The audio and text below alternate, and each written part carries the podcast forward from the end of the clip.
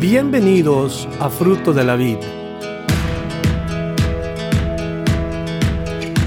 Nuestro deseo es presentarle la palabra de Dios de una manera sistemática, con el fin de que usted aprenda, conozca y crezca en su relación personal con Dios. Esperamos que el mensaje de hoy bendiga su vida. Génesis 29, por favor. Dice la palabra de Dios en el capítulo 28 nos, nos dejó como un tipo de un tipo como de novela porque Jacob había soñado y en ese sueño Dios le dio un mensaje. Y aprendimos que Dios quiere relacionarse con las personas cuando tiene planes. O sea, cuando Él hace un plan, Él desea que la gente lo conozca personalmente a Él. Y Jacob no lo conocía. Jacob no había tenido un encuentro con Dios. Eh, en un sueño le habla. Y aún todavía, todavía, como que, como que Dios le está solamente demostrando que, que Él tiene propósitos para su vida. Así es que el capítulo 28 pues, nos habla más o menos de esto. Y hoy continuamos con el capítulo 29.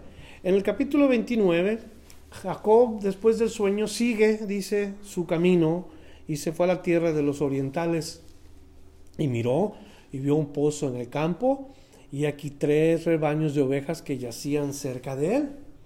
Porque de aquel pozo abrevaban los ganados y había una gran piedra sobre la boca del pozo. Y juntaban allí todos los rebaños y revolvían la piedra de la boca del pozo y abrevaban las ovejas y volvían la piedra sobre la roca del pozo a su lugar. Una gran piedra, tan grande que un solo hombre no lo podía mover. Tenían que hacerlo dos o tres para mover esta gran piedra. Nos dice la Biblia que Jacobo sigue su camino y durante su caminar, yo creo que Jacob emprendió un caminar en donde tuvo que aprender a enfocarse, enfocarse en qué dirección había sido instruido en ir. Porque imagínense después de caminar tantos días por el desierto, después de caminar solo, quizás hambriento, quizás sediento, después de haber caminado por algunos días en el desierto, sin duda vio el pozo y se le antojó el agua.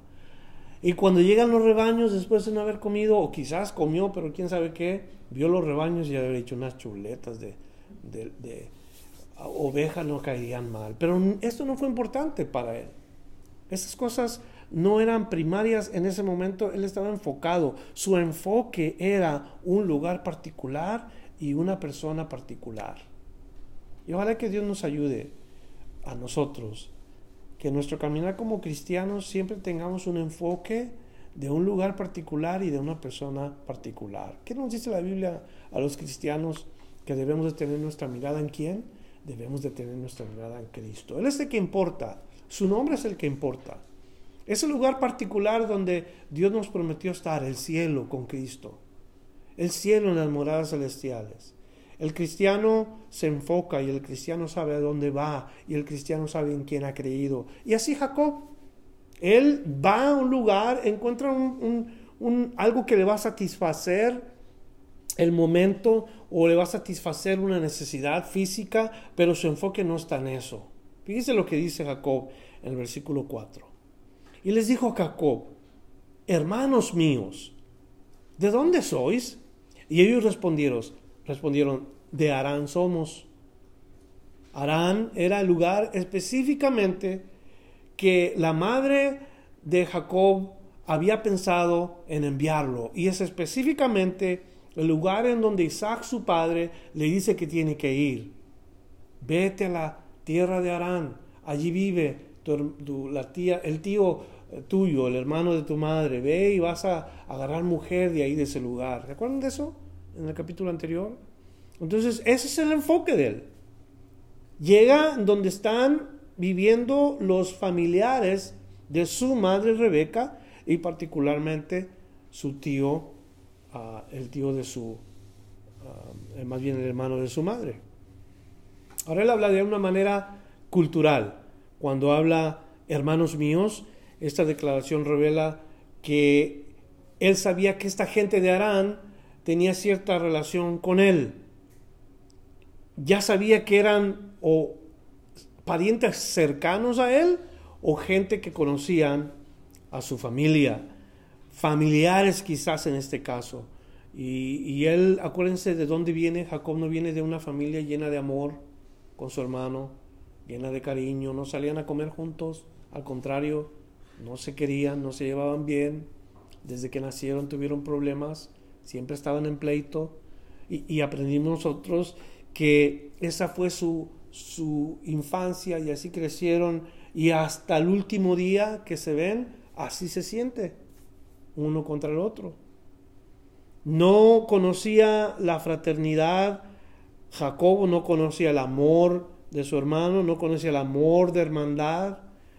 Y aquí él se comporta bien y les llama, aunque sea una manera cultural, les habla de esa manera. Y, porque la pregunta es, ¿a dónde va a ir Jacob? si no lo tratan bien ahí? ¿Dónde va a acabar? Entonces, como les dije la semana pasada, Jacob necesita aprender cosas y Dios le va a enseñar cosas importantes porque tiene un llamado para él. Dios lo quiere usar y Dios le tiene que enseñar. Y así es con todos. Dios nos hace pasar por, por situaciones tal vez adversas, nos hace o nos lleva a lugares donde menos pensábamos es porque Dios nos quiere enseñar y porque Dios nos quiere usar. Eso es lo que Dios hace. Y por eso la Biblia nos, nos enseña a nosotros a practicar algo que no conocíamos, algo que no teníamos.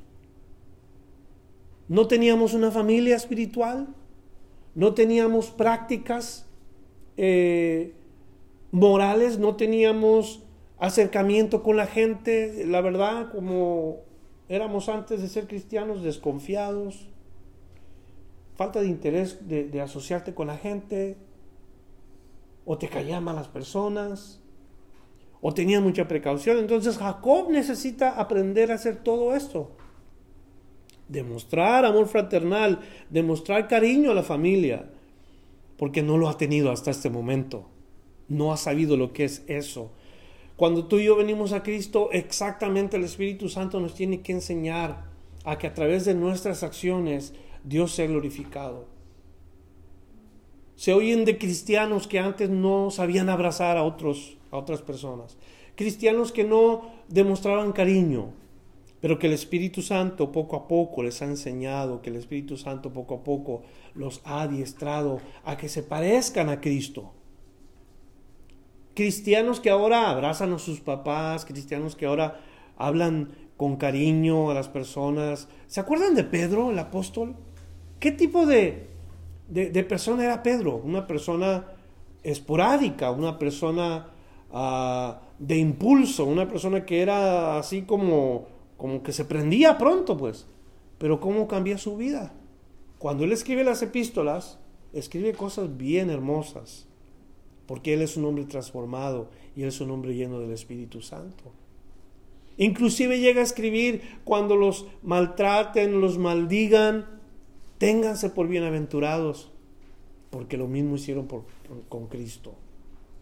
Y si Dios quiere que pasen por ese tipo de persecución, Dios está trabajando con ustedes y a través de ustedes. Gócense porque su galardón en los cielos es grande. Ese es el Pedro que ahora está siendo enseñado por el Espíritu Santo. Estoy seguro que se convirtió en un hombre que ahora abrazaba a los hermanos en Cristo y los, besaba un hombre diferente. Ese va a llegar a ser Jacob, un hombre diferente. Ahorita Jacob se gobierna por sí solo. Ahorita Jacob sigue engañando. Jacob sigue tratando de hacer las cosas a su manera. Todavía no ha dejado al Señor trabajar en él. Noten entonces que después de, llegar a este lugar, entonces ahora eh, aprende algo importante, a tratar bien a las personas, hablarle bien a las personas. Romanos capítulo 12, versículo 10 nos dice cómo debemos de tratar a la gente, nos dice que debemos de tratar a las personas con amor fraternal y en cuanto a honra, prefiriendo los unos a los otros, o sea, tratar a la gente bien, tratar a las personas correctamente, aprender de Dios a cómo tratar a la gente, que es lo que está aprendiendo Jacob en estos momentos. Verso 5, y él les dijo, ¿conocéis a Labán, hijo de Nacor? Y ellos dijeron, sí, lo conocemos. Y él les dijo, ¿está bien? Ellos dijeron, bien. Y he aquí, su hija Raquel viene con las ovejas. Una conversación que comienza, él interesado quiere saber si conocían a Labán, que si estaba bien, dónde estaba, cómo estaba, y luego pasan estas cosas que parecerían casualidades, pero no son. Porque esta es la primera vez que se menciona a la aparición de Raquel en la vida de Jacob, pero no va a ser la última.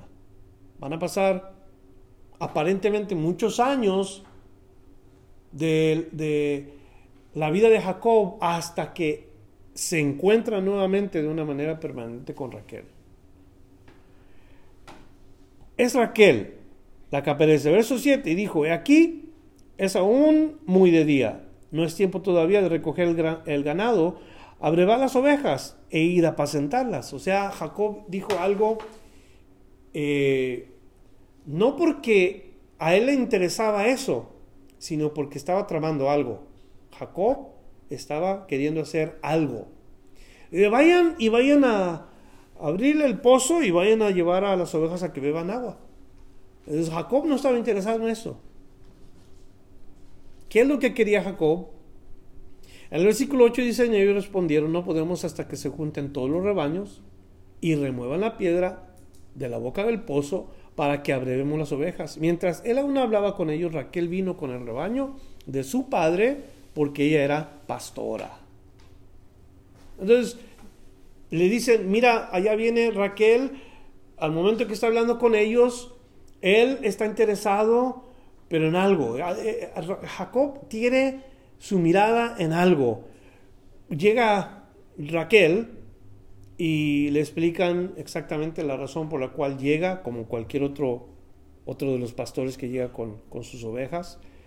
Y, yo creo que el contexto es bien claro. Ah, ella no era una pastora de una iglesia, sino pastora de ovejas. Desafortunadamente, algunas iglesias denominacionales toman estos versículos para hacer pensar a la iglesia que las mujeres pueden ser pastoras. Y, Dios nunca enseña eso. Los principios bíblicos están bien claros. Hay versículos como este en donde se apoyan estas ideas, pero están sacados fuera de contextos. El contexto bíblico de la posición pastoral de una mujer en la iglesia no debe de basarse en este versículo. Está bien claro que aquí dice que era pastora, pero de ovejas cuidaba ovejas. Sin embargo, para aquellas iglesias o congregaciones que piensan que una mujer puede ser pastora, ¿qué dice la Biblia? ¿Qué habla la Biblia de eso? El contexto bíblico de la posición pastoral para la iglesia lo encontramos en Efesios capítulo 4, versículo 11, en donde Jesús mismo constituye a unos apóstoles, a otros profetas, a otros evangelistas y a otros pastores y maestros. Estos pronombres denotan al género masculino y no sugieren otra cosa. El género que se describe aquí es el hombre, género masculino. Y esas posiciones son de liderazgo y de autoridad en la iglesia de Cristo. Ese es según el orden que Dios dio. No que la mujer es menos porque no tenga una posición como esta. Estamos hablando en contexto de lo que ella es físicamente y culturalmente. Y es una pastora de ovejas. Pero si lo traemos esto como una enseñanza que podemos apoyarnos para decir que las mujeres pueden ser, pastoras en la iglesia, estamos ahorrando la escritura. Es algo mal instruido. y es algo sacado de la Biblia que no debemos de usarlo. El mismo concepto lo podemos encontrar cuando el, suegro de Moisés le dice que escoja hombres para que le ayuden. En Éxodo 18 encontramos que el suegro va y le dice, ¿sabes qué? Esto es mucho trabajo para ti. Te vas a cansar y vas a terminar mal. Escoge hombres, escoge líderes, jueces que te ayudan a gobernar al pueblo. Pero siempre el género masculino. Mismo concepto lo hallamos todavía más claro en la iglesia cuando se nombran a los diáconos para trabajar con las cuestiones de la iglesia. Y en Hechos capítulo 6 encontramos que los apóstoles, ¿cuántos apóstoles eran? Doce. Hombres todos. ¿Qué les dicen a la iglesia? Los apóstoles juntan a la iglesia y les dicen, ¿eh? ¿saben qué? El trabajo es mucho, nosotros no podemos dejar la palabra y la oración. Busquen entre vosotros siete varones de buen testimonio, de fe, llenos de sabiduría, llenos del Espíritu Santo, a quienes encarguemos el trabajo del diaconado género masculino. Ahora, ¿no existen las mujeres que hacen trabajo de diaconado? Sí existen. Sí hay. Y hay ciertas calificaciones para todo esto. Pero la idea de que el, el concepto de una mujer pastora en una iglesia, ¿cómo termina ese tipo de congregaciones? Terminan queriendo la mujer controlar todas las cuestiones y todas los negocios del Señor. Y la Biblia nos enseña que una mujer debe de tener el lugar que Dios le da en la iglesia. Puede ser servidora, puede pastorear ovejas, pero no puede pastorear la iglesia de Cristo. Hay pilares descritos en la palabra de Dios que son ah, en Apocalipsis el fundamento de la doctrina de los apóstoles es el fundamento de la iglesia o, el lugar, los, los pilares que Cristo puso en la iglesia para que la iglesia continuara. Y son los apóstoles de Cristo. No hay ninguna parte en la Biblia que apoya esta creencia. Vamos solamente a hacer un poquito de eh, como énfasis en esto porque hay congregaciones que enseñan esto, que una mujer puede ser pastora. Pero Raquel ¿Qué es? Es una pastora de qué? De ovejas. De ovejas. Yo personalmente no comparto la idea que una mujer sea una pastora. ¿Por qué comparto esto? Porque a mí personalmente la Biblia me enseña que Dios llamó al hombre para tener esta posición de autoridad, de liderazgo. Siempre con la idea de que es un patrón divino, siempre con la idea de que es la autoridad divina, Dios Padre, Dios Hijo, Dios Espíritu. Hay un orden en eso inclusive. Después de eso viene el orden que Dios dejó a los hombres, Cristo y la iglesia. ¿Y quiénes son los que dirigen la iglesia? La, la gente que él mismo constituye para que lleven a cabo el trabajo del ministerio. La mayoría donde hay pastores en iglesias, hay problemas en muchos hogares. La mujer es la que manda. En la casa de la pastora, la mujer es la que decide las cosas en su casa. ¿Eso enseña la Biblia? No. La Biblia nunca enseña que la mujer tiene que decidir. En la mayoría de las iglesias donde hay mujeres pastoras, la pastora es la que provee para su casa, la que trae el, sustento, la mujer la que eh, decide las inversiones y todo. ¿Eso es lo que Dios quiere para...? No quiere Dios eso. Hay un orden que Dios puso en la palabra de Dios. Cristo, cabeza de la iglesia, el hombre, cabeza de la mujer. Y ese es el orden que Dios da para que haya armonía, para que haya un, buen desarrollo, tanto en el sentido espiritual como en el sentido eh, matrimonial, en el hogar. No es tanto lo que es el punto aquí, lo que es el punto en realidad, es que aparece Raquel y Jacob tiene sus ojos en Raquel. Y cuando la ve, queda como cuando yo vi a Sonia por primera vez. Me quedé así como, como, como tonto, así como eh, bien guapa mi esposa y jovencita, 15 años y me recuerdo el vestido que traía. Entonces yo creo que a Jacob le pasó lo mismo. la vio por primera vez y quedó anonadado. ¿Sabe lo que es anonadado? Así como con cara de... y ya no se me salió la imagen de mi esposa cuando era mi novia por mucho, mucho tiempo hasta que no nos casamos. Ahora ya no sé cómo quitármela de la cabeza. Entonces Jacob tiene algo en su eh, algo que está tramando. Mire lo que dice el versículo 10, porque él quiere demostrar que, que esta mujer más bien quiere, quiere hacer algo para que esta mujer lo mire y lo, lo, observe. Dice el versículo 10, y sucedió que cuando Jacob vio a Raquel, hija de Labán, hermano de su madre, y las ovejas de Labán, del hermano de su madre, se acercó Jacob y removió la piedra, él solo. Sus intenciones eran llamar la atención, ¿verdad? Este, pero ¿qué conocemos de Jacob en realidad? Fíjese cómo la cosa. ¿Qué nos dice la Biblia que era Jacob cuando lo describen en los capítulos que vimos anteriormente? Que Esaú era un hombre fuerte, que era un hombre que iba a cacería, era de un hombre vigoroso, era un hombre valeroso, ¿verdad? Que eso es lo que era Esaú, su hermano. Pero ¿qué decían de Jacob? Que era delicado, que era un hombre de casa, como quien dice, medio, se puede decir casi afeminado, o se puede decir delicado nomás, pero eso es lo que es la descripción de Jacob. O sea, no muy varonil, no muy... Eh, ¿cómo, ¿Cómo es esto? Porque hay tres Fs para el hombre, ¿verdad? Feo, formal y fuerte. Pues no era ninguna de estas tres cosas, Jacob. Y, más bien era un, hombre que se apegó mucho a su mamá. Como que, como que era un poco más de ese tipo, más apegado a la mamá. Pero ¿qué tenemos aquí? A Jacob, actuando de una manera que él no es. Y demostrando unas características que no son de él. Y nos dice que él removió la piedra de la boca del pozo. Y sin duda, no solamente Rebeca lo vio, Raquel, perdón, sino también los otros pastores que estaban ahí y todos los que estuvieron ahí. Porque como les dije, no creo que una sola persona lo pudiera remover así. Bueno, y, y, y remueve el pozo, la piedra del pozo y abrevó el rebaño de Labán, hermano de su madre.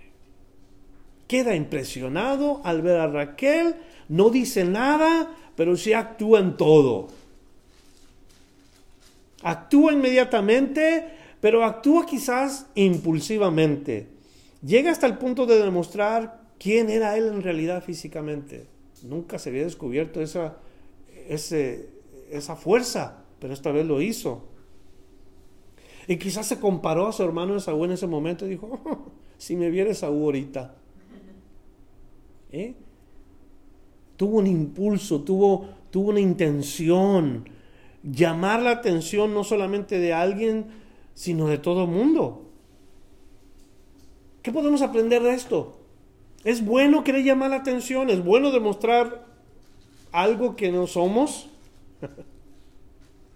podemos aprender la primera cosa, no seamos impulsivos, y más cuando nunca hacemos ese tipo de cosas, porque nunca había hecho eso Jacob. Hacer cosas por impulso solamente. Una persona que hace cosas por impulso es una persona que se emociona. Se emociona fácilmente. Se deja llevar por la emoción. Y cuando uno se deja llevar por la emoción, las cosas que queremos hacer al final no salen bien. Otra cosa que podemos aprender es a no impresionar a las personas. Una, actuar en impulso. Otra, tratar de impresionar a la gente. Ya sea con, con, la fuerza física o ya sea con las palabras que a veces utilizamos. Y yo creo que nosotros debemos de ser una imagen clara, una imagen precisa de Cristo, no de alguien más. Hay algunos que quisieron impulsivamente hacer algo a favor de Cristo. Y yo no sé si para defenderlo, no sé si solamente para quedar bien, porque este hombre, inclusive ya hablamos de él, se llama Pedro, este hombre le había dicho a Jesús, yo a donde quiera, Señor, que vaya, yo moriría por ti. Yo daría mi vida peleando por ti, Señor. ¿Sabes cuántas veces he escuchado eso yo de gente? he escuchado de pastores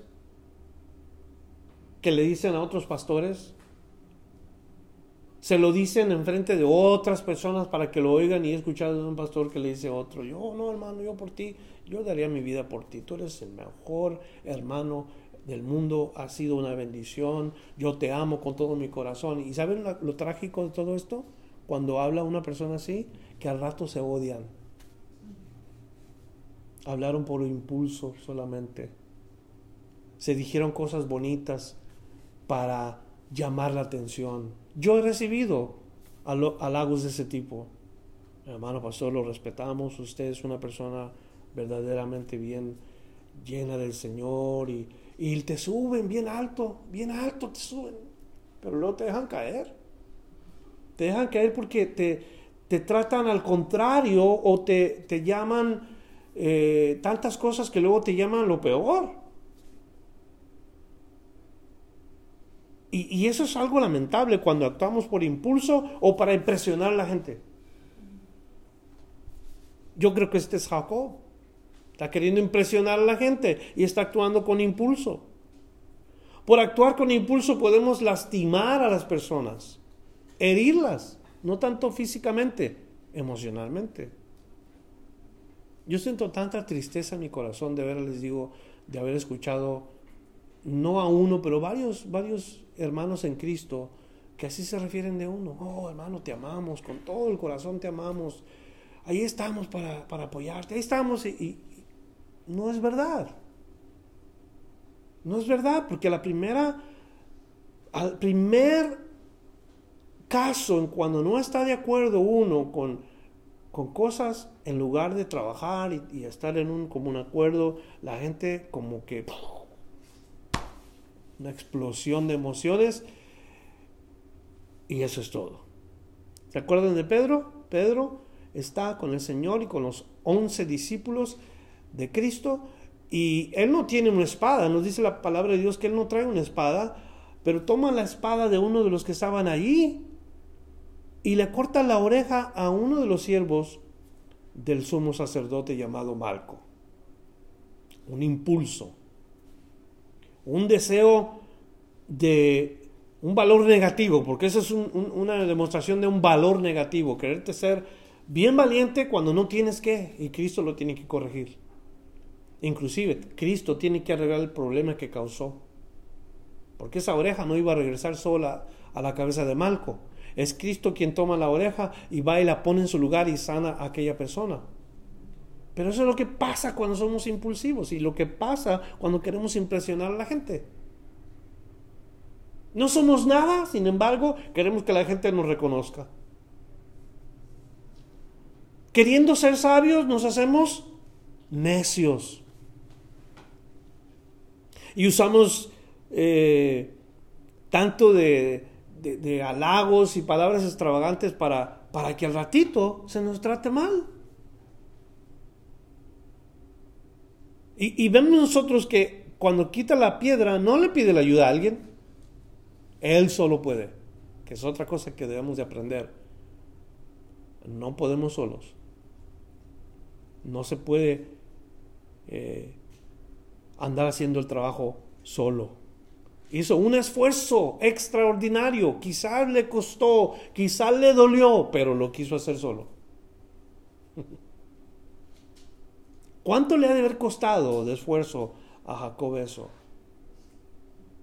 Y yo hubiera hecho eso, me voy a mi casa agarrándome la cintura, con una hernia, con todo mal. No pienso que fue algo fácil. Y si Raquel lo ve, lo nota, yo creo que se sintió como el galán más galán de todos los galanes. Vamos a ver qué pasa. Verso 11. Nos dice el versículo, Jacob besó a Raquel. Eso no significa que Raquel lo aceptó y dijo, este está fuerte, con este me quedo. No. Vamos para allá. Alzó su voz y lloró. Jacob dijo a Raquel que él era hermano de su padre y que era hijo de Rebeca. Y ella corrió y dio las nuevas a su padre. Así que oyó Labán las nuevas de Jacob, hijo de su hermana, corrió a recibirlo, lo abrazó y lo besó y lo trajo a su casa. Y él le contó a Labán todas estas cosas y Labán le dijo, ciertamente hueso mío y carne mía eres. Y estuvo con él durante un mes. Un mes. La primera cosa, Jacob besa a Raquel. Muchos leen esta porción y lo primero que se imaginan es que la besó apasionadamente, o que la besó como que si fuera eh, la expresión del amor eros, o que la besó en la boca con un beso francés, o quién sabe cuántos se imaginan. Eh, piensan mal de Jacob en esta porción por motivo del beso. La acción habla de algo fuera de lugar. Pero estos dos nunca se habían visto, no se conocían. Ahora, ¿por qué es que la besa? Y tenemos que aprender algo.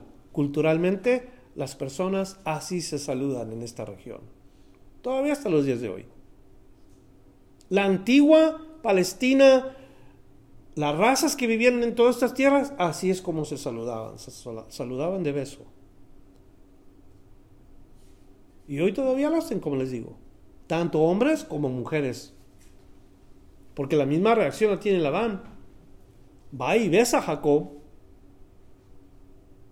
Y, a través de la historia, el, ósculo o el beso, porque es lo que se usa en la palabra de Dios, se ha convertido en una práctica aún dentro del cristianismo. Pero ha llegado a ser una práctica que a veces ha llegado al abuso. Y hay hombres que con mala intención van y besan quizás a las mujeres solamente o a las más jovencitas mujeres y eso es una obra que no es de Dios. Por eso la Biblia hace una distinción entre el ósculo y el ósculo santo. Este es un ósculo, pero no es por no es un ósculo por ah, práctica religiosa, es un ósculo por práctica cultural. Hay países como en México, que muy poco se usa esta, e, e, esta expresión del beso. En muy poco lugar, en México. Son muy machistas los hombres y no permiten que otros hombres besen a sus mujeres. Pero hay lugares, por ejemplo, como, bueno, no tanto eh, en nuestros países latinoamericanos, en, algunos de ellos, yo sé que en Colombia se saludan de beso a todo mundo, se saludan de pico, se dicen, ¿verdad? Entonces para ellos no es una cosa rara el que salude un hombre a una mujer de pico, o sea, de beso, porque es parte de su cultura. Pero los orientales no se saludan de beso. Muy, muy, muy raro es aquella persona oriental que se saluda de beso. En África, muy raro que se saluden de beso. Más bien, los, los saludos son de ponerse sus frentes el uno con el otro, o la nariz en algunos lugares. O sea, no necesariamente es el saludo como en cualquier otro lugar. Pero la Biblia sí describe que hay una gran diferencia entre el ósculo y el ósculo santo. Pablo escribe a cuatro diferentes grupos de cristianos diciéndoles que hay un ósculo que es santo. No es como lo que uno piensa a veces del beso, porque para nosotros el concepto de beso solamente es un beso ya. Para la cultura hebrea no era un una acción que no significaba mucho, era una acción importantísima para la cultura hebrea. Por un beso, por un beso, Judas traicionó, o más bien con un beso Judas traicionó a Cristo, pero era parte de su cultura. Todo el mundo que estaba alrededor de Jesús no sospecharon por lo del beso, pero Jesús sí. Con un beso me traicionas, Judas. Y eso es lo lamentable, que a veces cuando se besa no se besa con un corazón limpio. Y Jesús supo que el beso de Judas no era limpio. Y Pablo escribe a estos cristianos porque sabe que hay muchos cristianos que no saludan con un beso santo. Entonces vemos que él la toma y la saluda con un saludo cultural, la besa y luego le dice quién es. Esta mujer responde de una manera ah, emotiva y luego va y le dice a su padre quién es el que está allá afuera. Lo reciben en casa, lo reciben exactamente con los brazos abiertos. ¿Y cuánto se queda ahí? Un mes. Un mes se queda. Hay un dicho en, español que dice, el muerto y el arrimado después de tres días huele. Y es verdad. Pero un mes se aventó ahí. Ahora, ¿qué estuvo haciendo en un mes? Le voy a decir lo que estaba haciendo en un mes. Estuvo trabajando. ¿Por qué digo eso? Por lo que sigue el versículo. El versículo 15 nos dice, entonces le dijo Labán a Jacob, por ser tú mi hermano, ¿me servirás de balde? Dime cuál será tu salario. O sea, todo ese mes, seguro, Jacob fue acomedido, trabajador, limpiaba, cuidaba, hacía esto, hacía lo otro, y Labán estuvo observándolo, estuvo viendo todo lo que estaba haciendo, y de haber dicho, mm, no está bien que nomás esté así, le voy a pagar algo. ¿Y cuál es tu salario? Dime cuál es tu salario. ¿Qué dijimos de Jacob? ¿Que era un hombre de qué? De enfoque. Escríbalo, escríbalo ahí. Jacob fue un hombre de enfoque.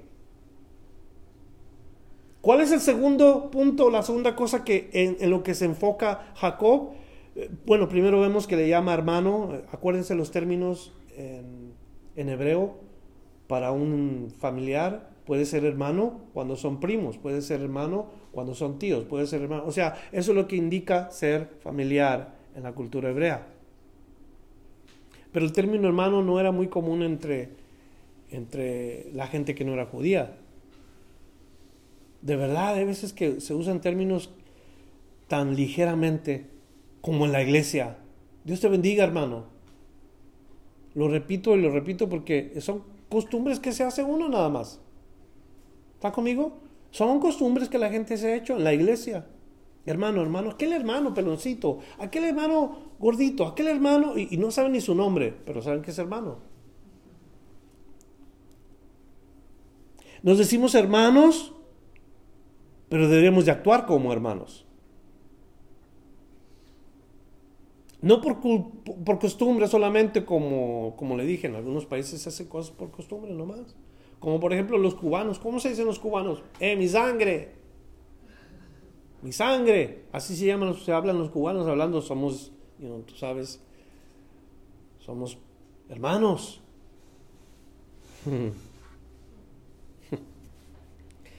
Algunos lugares se dicen cuate, cuate. ¿Qué significa cuate? Como Esaú y Jacob, son cuates, estaban en el mismo vientre, o sea, somos, somos hermanos.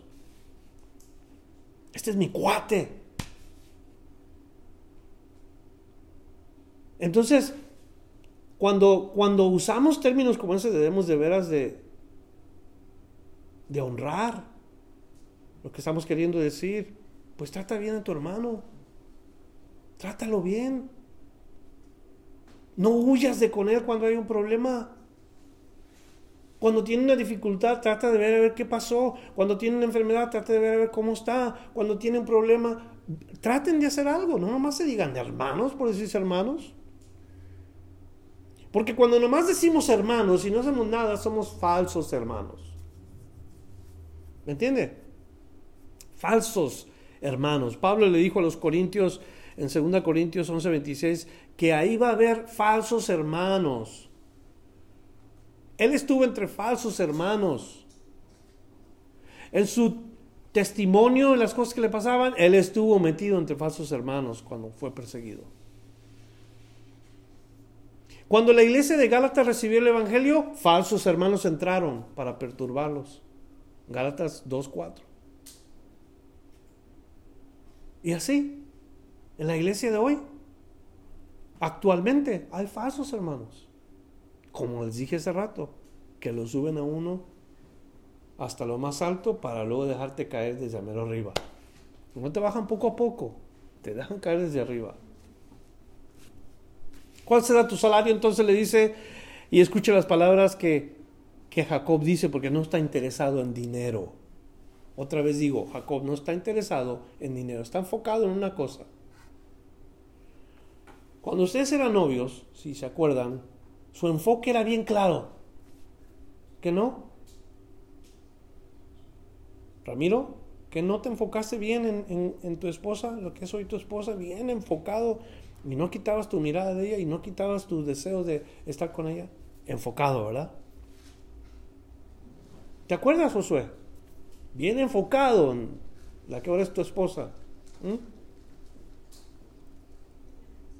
Y también usted, hermana, y también usted, Mike, y también usted, Sonia. Todo el mundo nos enfocamos cuando queríamos a la otra persona. Y esto es lo que dice él. Nos dice, y Labán tenía dos hijas, verso 16, el nombre de la mayor era Lea y el nombre de la menor Raquel. Los ojos de Lea eran delicados, pero Raquel era de lindo semblante y de hermoso parecer. Y Jacob amó a Raquel y dijo, yo te serviré siete años por Raquel, tu hija menor. Y Labán respondió, mejor es que te la dé a ti y no que se la dé a otro hombre. Quédate conmigo. Y así sirvió Jacob por Raquel siete años. Y se le apareció como pocos días porque la amaba. Ahora, escuche por favor porque siete años de trabajo es bastante dinero. Y note cómo, cómo Jacobo es específico en su petición. ¿Cómo este hombre dice la hija menor? Y pregunta. Eh, no, solamente quería ser la novia, de, el novio de ella, sino que quería contraer matrimonio con esta mujer. Pero ¿qué tenía que hacer? Tenía que hacer un trabajo particular. Ahora, otra vez vamos a regresar a las culturas. Porque siete años de trabajo era mucho dinero. Y recordemos que Jacob no está con, con, Rebeca y con Isaac, que son sus padres. Y en esa cultura se tenía que pagar un dote para que la mujer llegara a ser la esposa de aquel hombre que la quería. Iban los padres con los padres de la mujer y decían, este mi hijo quiere contraer matrimonio con tu hija, aquí están los dotes, si ellos eh, se, apartan uno para otro, ustedes tienen que juramentar que no va a ser para nadie más. Y eso es lo que pasaba. Esos son los votos. Entonces, Labán, no con un corazón limpio, sino con engaño, le dice a Jacob, mejor dártela a ti y no a otro. Mejor dártela a ti y no a otro. Ahora, era parte de la verdad, pero no era toda la verdad. ¿Cómo se llama eso? Es una mentira. Es una mentira porque no se dice exactamente lo que se está pensando. Es una mentira porque no hay en sí eh, como claridad en las palabras, aunque lo que está viendo Jacob está viendo lo que quiere oír. Eh, mejor que te la dé a ti que se lo dé a otro. Y, y precisamente es lo que quería Jacob. Ahora, note lo que sigue en el versículo 21. Entonces dijo Jacob a Labán, dame mi mujer, porque mi tiempo se ha cumplido para unirme a ella. Y entonces Labán juntó a todos los varones de aquel lugar, e hizo un banquete, y sucedió que a la noche tomó a Lea su hija, y se la trajo, y él se llegó a ella. Vamos a ir por partes, porque parece que, que esto es muy rápido. ¿Y cómo que no se dio cuenta Jacob que era Lea y no Raquel? Primero dice, mi tiempo se ha cumplido, o sea, siete años pasaron así, en un, cuestión de una lectura, en la vida de Jacob, siete años. Pero antes de responder y antes de actuar y traer a la mujer a Labán a este hombre, hace una fiesta. Yo no sé si su intención era emborracharlo, no sé si solamente quería distraerlo o que se diera cuenta que él estaba de veras interesado eh, en este joven, porque todavía es joven a esta altura. Tenía 40 años cuando salió de con sus papás, han pasado 7 años, tiene apenas como 47 años. Jacob. ¿Verdad? Entonces, a esta altura más o menos, dice, hey, yo ya cumplí, dame mi mujer y todo parece que está trabajando bien. Todo parece que está yendo de maravillas. Entonces viene algo que él no esperaba, el engaño. Y Labán, en lugar de darle a Raquel, su hija menor, le da a Lea, su hija mayor. Vamos a ver. Verso 24 nos dice la palabra de Dios y dio Labán su sierva Silpa a su hija Lea por criada. Y esto es importante que lo notamos, notemos porque Silpa viene a ser alguien quien toma lugar en el desarrollo de la nación de Israel también. Lea con su criada Silpa toman parte importante en el desarrollo de la nación de Israel. ¿Por qué? Porque después Jacob o Jacob tiene hijos con ella. Unos de los hijos de Jacob, que son de las doce tribus. A veces no le ponemos atención, nomás leemos los nombres de las doce tribus, pero no sabemos de dónde vienen. Aquí está mencionado el nombre de una de ellas, que no es esposa legítima, sino una concubina, como quien dice. ¿Está conmigo? Bueno, verso 25. Venida la mañana, he aquí que era Lea. O sea, toda la noche estuvo ah, Jacob pensando que la mujer que estuvo al lado suyo fue Raquel. Cuando Labán trae a Lea a la recámara de Jacob, no la trae sin descubrirle su rostro, la trae cubierta el rostro. Y ustedes saben que la cultura cuando se casaban, eso es precisamente lo que, lo que había. Había un velo en la mujer el día de la boda. Y no era quitado sino hasta la noche de la luna de miel. Podemos concluir algo que Jacob no supo porque allí en ese momento estaba completamente oscuro. ¿Y para qué las palabras, verdad? Si me está entendiendo lo que quiero decir. Entonces, viene la mañana, era Lea. Y Jacob, sin duda molesto, va y le dice a Labán, ¿qué me has hecho? Se da cuenta del engaño. Ahora, la pregunta es esta. ¿Qué hizo Jacob a su padre? ¿Qué fue lo que Jacob hace a su padre Isaac? ¿Qué acaso no lo engaña? Juntamente con la madre.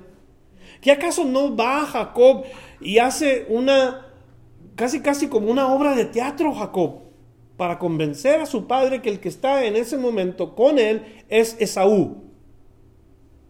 O sea, usa el engaño y ¿qué tenemos aquí ahora? Está pagando aquello que ha hecho. Está recibiendo engaño por engaño.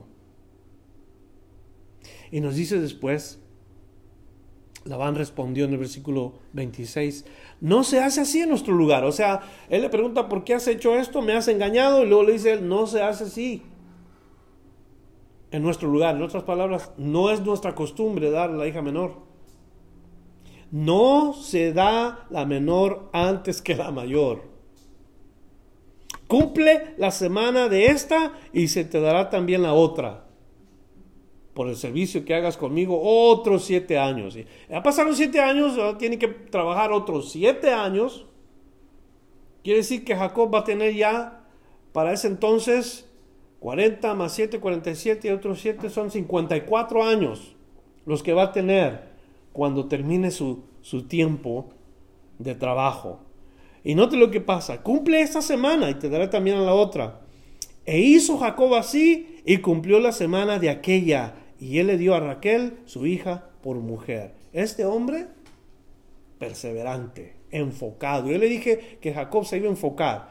¿Está enfocado o no está enfocado? Se ha enfocado en que Raquel tiene que ser su mujer. Está la mano de Dios trabajando.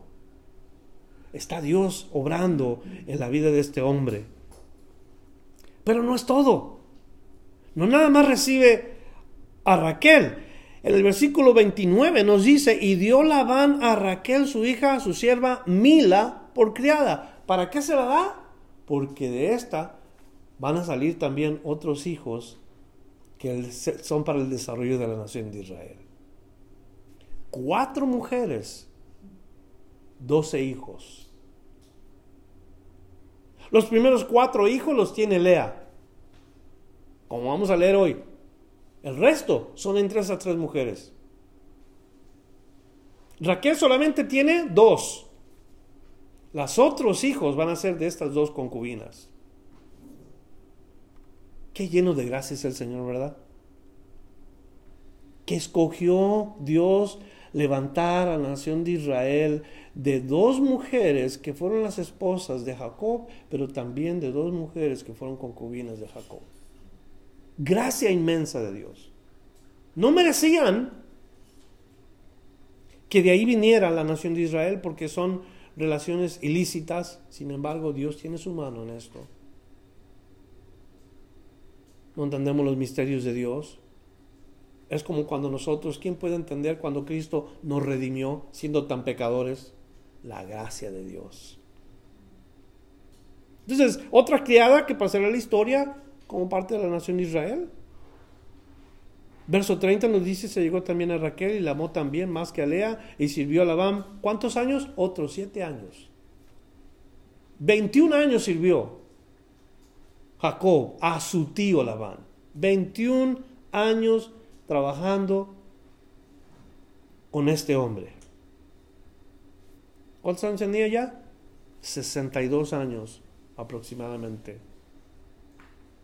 Jacob. Vamos a terminar porque se nos acaba el tiempo. Yo creo que eh, cuando un hombre quiere una mujer y de veras se enfoca y de veras está dispuesto a hacer cualquier cosa por esa mujer, en el nombre del Señor lo logra. Cuando un hombre se enfoca en querer proveer, en querer dar, en querer cuidar, en querer proteger y se enfoca en el nombre del Señor, lo logra. Por eso la Biblia nos dice que amemos a nuestra esposa como Cristo amó la iglesia. Cuando Cristo amó la iglesia, Cristo se enfocó en obediencia, en sumisión a Dios y llevó la obra perfecta a la cruz. Por eso estamos nosotros hoy aquí. Llenos de gracia. ¿Cuántos dan gloria a Dios por eso? Eh? De verdad. Siete años, más siete años, más siete años. O sea, a nuestro parecer es mucho tiempo estar trabajando, pero no para Él. Hoy, hoy el matrimonio se trabajó, en este caso se trabajó y se trabajó, pero ¿qué pasa hoy en nuestros días? Fíjense que siempre ha sido en la palabra de Dios un hombre y una mujer, siempre ha sido así, un hombre y una mujer. Pero ¿qué sucede en nuestros días modernos? Que el hombre ya no quiere sujetarse a eso. Y ahora quieren cambiar esos conceptos y esos principios que Dios estableció y lo quieren a su manera. ¿Sabe que hay consecuencias cuando uno se sale del patrón divino?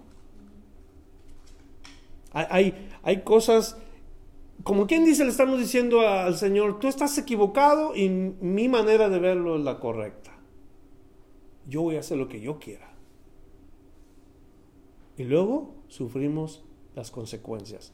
Y le digo algo, nuestro país, los que vivimos aquí, estamos sufriendo las consecuencias de lo que está haciendo en nuestros días, del tipo de relaciones que están existiendo en nuestras comunidades. Vamos a sufrir y vamos a tener graves consecuencias en permitir estas cosas. Ya se está por todas partes, como una gangrena, se está extendiendo por todas partes este, estos, estas cosas grotescas del, del matrimonio torcido, si es que se llama matrimonio.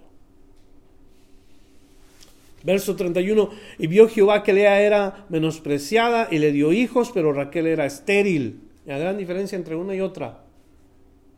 Y concibió Lea y dio luz un hijo llamado su nombre Rubén, porque dijo, ha mirado Jehová mi aflicción. Y ya sabe, cuando un hijo nacía, le ponían de nombre de acuerdo a la condición o la situación en la que se encontraba o la pareja o la mujer. Ahora, por tanto, me amará mi marido Verso 33, concibió otra vez y dio a luz un hijo y dijo, por cuanto oyó Jehová que yo era menospreciada, me ha dado también este. Y llamó su nombre Simeón.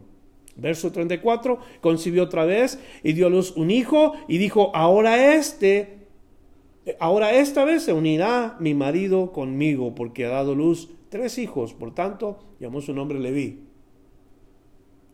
Último versículo, concibió otra vez y dio a luz un hijo y dijo, esta vez, escuche, alabaré a Jehová. Porque por esto llamó su nombre Judá y dejó de dar a luz. Y fíjese qué interesante cómo comienza eh, el, para ella como un tipo de proceso de sanidad. Porque estaba herida emocionalmente, la veía como con menosprecio porque quizás pasaba más tiempo con Raquel, Jacob, o quizás la sacaba a pasear mal, la llevaba a pasear al mall, quién sabe qué onda, ¿no? Y se sintió como ella, como menos. Sin duda, ella se lo quería ganar de alguna manera. Y escúcheme algo, hermana, que está aquí, que tiene su marido. Nunca usted piense que su marido le va a traer la satisfacción que solamente Dios le puede traer. Nunca. No puede su marido traerle gozo a su vida, porque no es a lo que Dios ha llamado al hombre. Cristo es el que tiene que satisfacer tu necesidad. Cristo es el que te tiene que dar gozo. El marido es el complemento de la mujer, la mujer es el complemento del marido. Y se deben de amar como para representar una fotografía de Cristo y la iglesia. Cada quien haciendo su rol, cada quien obedeciendo y sujetándose a Dios como Él manda. Pero nunca pensemos que el marido nos, nos va a traer la satisfacción. Y por eso hay tantas mujeres frustradas porque tienen, tenían una idea del matrimonio y no, no era lo que ellos esperaban. O el marido también. Y no es así. Yo amo mucho a mi esposa y yo le digo a mi esposa, amor, te amo tanto, pero tú no me completas mi satisfacción. Es Cristo quien me completa mi satisfacción. O quien me da lo necesario, la satisfacción que yo deseo. Y la amo. La amo, la mujer que Dios me dio. Pero escúcheme, nunca pensemos esto, que Dios nos va a dar más con nuestro marido, nuestra mujer. Vamos a ir por partes en este versículo porque nosotros vemos aquí claramente lo que dicen los versículos. Rubén, ¿qué significa? Jehová ha mirado mi aflicción. Ella pensó con, con Rubén, cuando yo tenga mi hijo, Rubén va a ser lo máximo, Jacob me va a buscar y va a andar conmigo, vamos a andar junta, juntos como debe de ser, pero no pasa nada. Viene Rubén y la cosa sigue igual. Jacob sigue amando a Raquel exclusivamente a ella y la trata totalmente diferente y ella sigue con el problema. Y luego nos dice que vuelve a concebir y tiene otro hijo. ¿Cómo se llama el segundo hijo? El segundo hijo se llama Simeón. ¿Qué significa Simeón? Quiere decir Jehová me oyó. A lo mejor Jehová le oyó, pero no Jacob. Ella seguía lo mismo. Y otra vez le digo, porque su mirada y su deseo era para su marido. Luego tiene uno que se llama Leví. Ahora este, este nombre es muy conocido en la palabra de Dios. Leví es en sí el, de donde viene el orden sacerdotal de la nación de Israel. O sea, es, un, es uno de los hijos de los más importantes de Jacob. Pero no más importante del que viene. ¿Qué significa Leví? Leví significa el que me juntó o, el que junta. Y, esa es la, realidad. A través del ministerio nosotros no tenemos ninguna conexión con Dios. Esa es una acción eh, de gratitud. Servimos a Dios con gratitud. No es por nuestro servicio que nos relacionamos a Dios. ¿Comprenden? No es porque trabajamos en la iglesia que tenemos una relación con Dios. Eso no es porque nos relacionamos con Dios. Pero ¿qué tal Judá? Judá es el cuarto hijo en donde Lea deja de tener hijos. ¿Por qué? Porque cuando llega Judá, ahí se acabó. Dios dice, no más hijos para ti. Lo vamos a poner de esta manera. Ninguno de los hijos, aunque sean nombres que significan algo importante, Jehová ha virado mi aflicción, pues ¿quién no quiere que Dios mire la aflicción de uno? ¿Quién no quiere que Jehová lo oiga? ¿Quién no quiere que el Señor lo, lo traiga junto con... Claro que todo, todo eso quiere uno, pero no sino hasta que viene Judá. ¿Quién representa Judá? ¿De dónde viene el Mesías? De la tribu de Judá. Y por eso cuando llega Judá, eh, simbólicamente hablando, nos dice esto es lo que es lo más importante, porque ella dice, ahora voy a alabar a Jehová. La salvación es de Dios. La alegría es de Dios. La alabanza es de Dios. Y Judá significa eso. Jehová. La alabanza es de Jehová. Y, cuando nosotros vemos que todo lo que trató ella no le trajo absolutamente nada, ¿sabe lo que hace Lea después?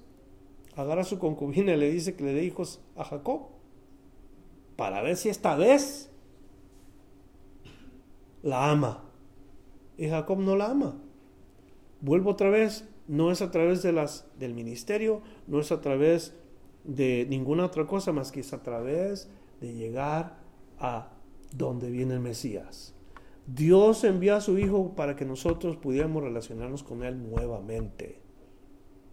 Cristo viene de esa tribu. Y cuando Cristo viene, el enfoque es exactamente allí, en Cristo. ¿Para qué? ¿Para qué es que Cristo debe de venir a nosotros? ¿Cuál es la intención de que Cristo, o que todo para en Cristo? Porque aún inclusive la ley, el fin de la ley es Cristo. ¿Para qué es que Cristo tiene que venir aquí? Yo le voy a decir algo. Los que entienden eso, que tienen una relación con Dios, pueden decir lo que Pablo dijo un día. En Gálatas 2.20 él dice, con Cristo estoy juntamente crucificado. Ya no vivo yo, mas Cristo vive en mí. Y lo que ahora vivo, lo vivo en la carne, lo vivo en la, en la fe del Hijo de Dios, la cual, el cual me amó y se entregó a sí mismo por mí. A ese punto tuvo que llegar el apóstol Pablo. Antes vivía para la religión, pero ahora ya no vive para él, ahora vive para Cristo. Y lo que ahora vive en la carne, lo vive en la fe del Hijo de Dios. Entiende por qué, sabe por qué. Y ojalá que este estudio nos haga meditar, nos ayude a nosotros a entender qué, importante es el enfoque. Hay que poner los ojos en Cristo. Y así como Jacob se enfocó en tener su mujer y en ganar su mujer, nosotros nos enfocamos en Cristo. No quitar la mirada de Él. Porque sin Él estamos perdidos. ¿De acuerdo? Vamos a orar. Vamos a pedirle a Dios que bendiga este mensaje en nuestro corazón. Padre Celestial, te damos gloria y alabanza en esta noche porque nos has permitido abrir tu palabra.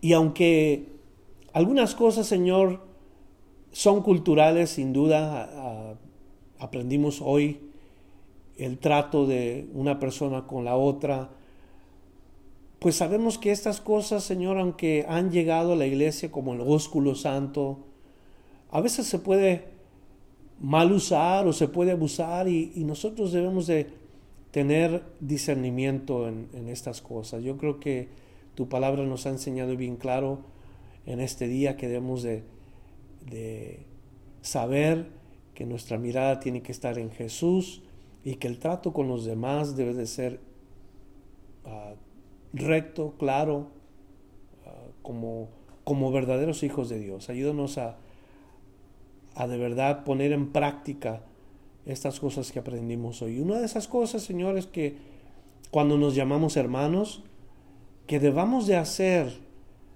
ah, lo posible por demostrar de veras lo que, lo que estamos diciendo que somos. Que no seamos hermanos solamente de palabras, sino de hecho. Señor, te ruego que eh, a todos nosotros nos traigas a ese punto en donde eh, lleguemos a a solamente mirar a Cristo, que no es ninguna otra cosa, no es ni, ni el esposo ni la esposa, sino solamente mirar a Cristo, como aprendimos esta noche.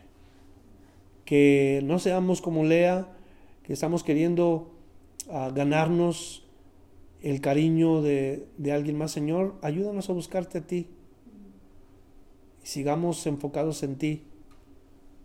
Y una vez que tú nos bendigas, que respondamos con gratitud, Señor. Que tengamos eso en nuestra mente y en nuestro corazón fresco todos los días hasta el día en que tú vengas. Te lo pedimos juntos en el nombre de Cristo Jesús. Amén. Gracias por escuchar la enseñanza de hoy. Visítenos en frutodelavid.com para escuchar más mensajes, para obtener las notas del estudio y para comunicarse con nosotros. Que Dios le bendiga abundantemente.